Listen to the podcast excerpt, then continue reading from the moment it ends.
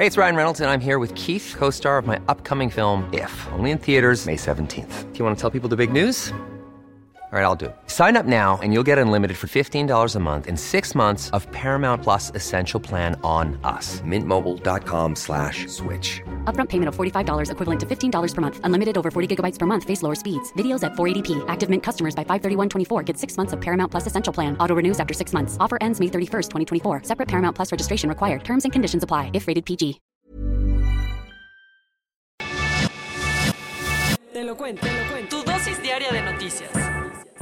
Muy buen día tengan todos y todas, bienvenidos a su dosis diaria de noticias con Te lo cuento. Soy Laura Gudiño y les pido que me acompañen a darle la vuelta al mundo y ver qué es lo que anda pasando. Comenzamos.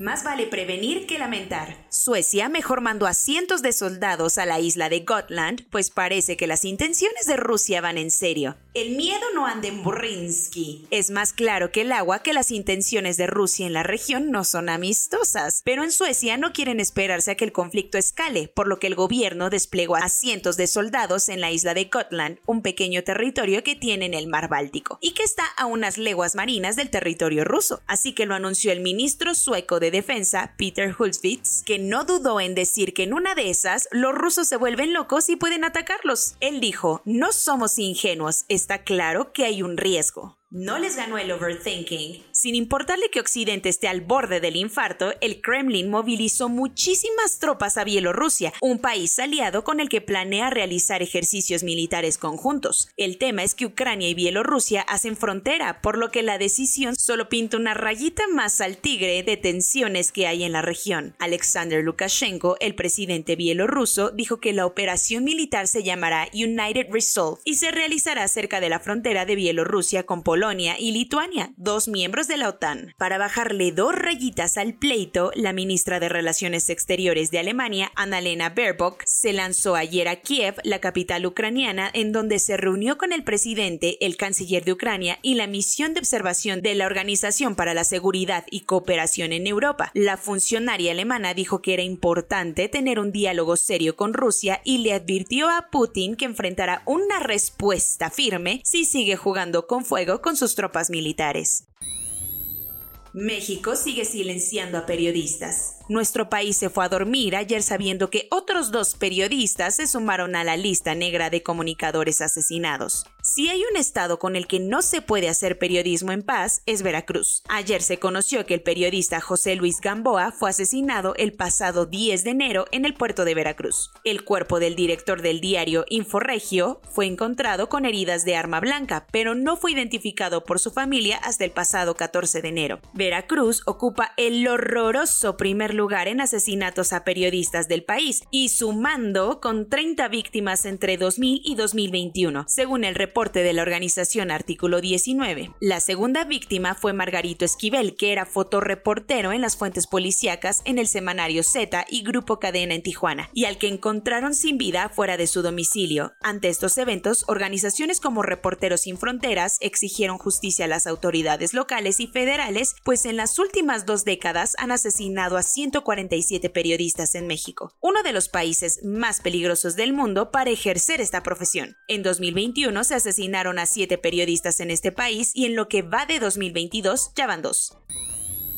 diplomáticos a la altura, medio mundo puso en duda varios nombramientos al cargo de embajadores propuestos ayer por el presidente López Obrador. Quienes están muy contentas porque se nos van a ir a vivir a otros países son las 15 personas que el presidente López Obrador propuso para asumir diferentes cargos en las representaciones de México en el exterior. Aunque hay diplomáticos de carrera súper válidos, la propuesta de ciertas personitas pues no gustó mucho que digamos. ¿Como cuáles? AMLO propuso que Claudia Pavlovich, exgobernadora priista de Sonora, se vaya como cónsul a Barcelona, a pesar de que este consulado es de carrera y exige que el cónsul sea del Servicio Exterior Mexicano. El otro polémico es Pedro Salmerón Sanguinés, un historiador súper cercano a la 4T y con muchísimas acusaciones de acoso sexual, que ahora será embajador en Panamá. Quien quedó en el aire fue Quirino Ordaz, exgobernador de Sinaloa, al cual AMLO ya le había prometido la embajada en España, cosa que al final no se Entre los cambios que se vienen es que Alicia Bárcena quedará al frente del Instituto Matías Romero, la Academia Diplomática Mexicana, en cuanto acabe su encargo como secretaria general de la Comisión Económica para América Latina y el Caribe. Cuentos cortos. Con todo y todo, ahí la lleve el INE, con la recaudación de firmas para poder hacer la dichosa consulta para la revocación de mandato de López Obrador. Y es que el órgano electoral ya reportó nada más y nada menos que 2.741.685 firmas válidas alcanzadas, lo que representa el 99.40% de las necesarias según marca la ley. Con esto faltarían unas 16.542 para llegar a la meta. Uno de los estados que más está haciendo montón es el Estado de México, mientras que los más rezagados son Jalisco y Guanajuato. No hay mal que dure 100 Bueno, a, lo mejor sí. Luis Echeverría, conocido por ser uno de los expresidentes más odiados, celebró ayer que llegó al siglo de existencia. Para muchos, Echeverría fue la mente maestra detrás de la matanza del 68 en Tlatelolco y del halconazo de 1971. Echeverría, que gobernó el país entre 1970 y 1976, también fue el secretario de gobernación de Gustavo Díaz Ordaz, además de presentar una de las figuras más evidentes de la dictadura perfecta del PRI. Muchas veces se le intentó llevar a la justicia por los crímenes de la guerra sucia, pero al final nunca se consiguió nada. Quien ya se enojó con que lo anden achacando nexos con narcotraficantes es el gobernador de Morelos, Cuauhtémoc Blanco. Y es que después de la polémica foto donde se le veía conviviendo con personalidades de la delincuencia organizada, el funcionario dijo que quien sí tenía pactos con el narco era su antecesor, Graco Ramírez, así como el secretario de Seguridad de Graco, Alberto Capella. Según el Cuau, hay hasta videos de ellos con gente como Santiago Hernández Mazarí, alias El Carrete, líder de los Rojos. Por esta razón, el exfutbolista fue a la Fiscalía General de la República a pedir que investiguen.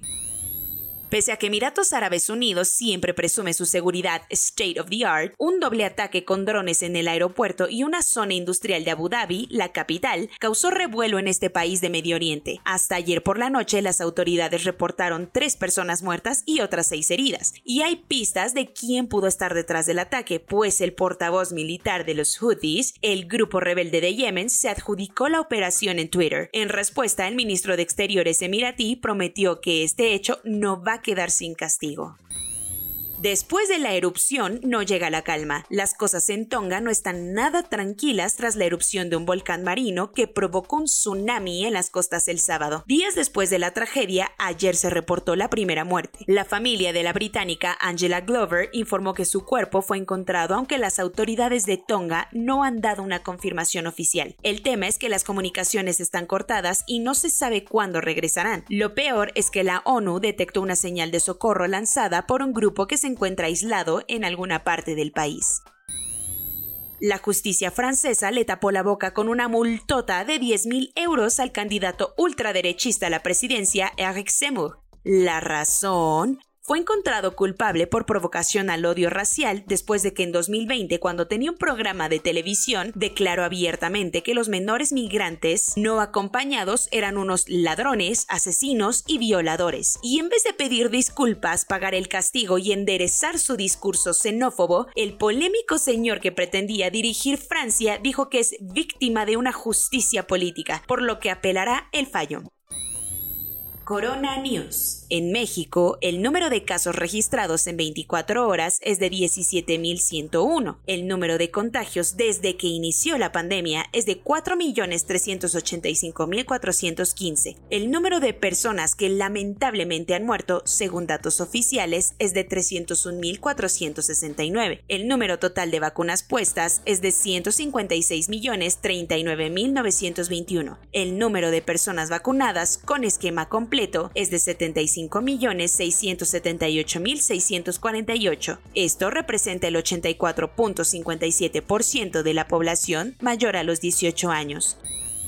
Después de varios días fuera, el presidente López Obrador regresó a las mañaneras tras dar negativo a COVID-19. Además, el gobierno federal ya está considerando que las farmacias en México empiecen a vender medicamentos contra el COVID-19.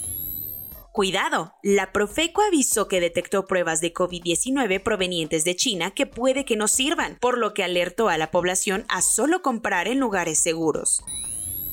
Después de que Australia lo deportó por no estar vacunado, Novak Djokovic llegó ayer a su natal Serbia, donde podría quedarse un buen rato, pues Francia le advirtió que no podrá competir en Roland Garros si no se vacuna. Lo mismo dijo el Madrid Open. El ministro de Exteriores irlandés ya pidió que investiguen a los funcionarios que fueron sorprendidos de fiestón con champaña y toda la cosa en 2020, mientras las restricciones estaban súper estrictas en el país. China suspendió la venta de boletos para los Juegos Olímpicos de Invierno de Pekín para evitar contagios. Moderna anunció que en máximo dos años quiere tener lista una vacuna que sirva tanto para la gripa como contra el COVID-19. Soy Laura Gudiño y esa fue su dosis diaria de noticias. Que tengan un excelente día, cuídense mucho y nos vemos mañana aquí en su podcast favorito, Te lo cuento.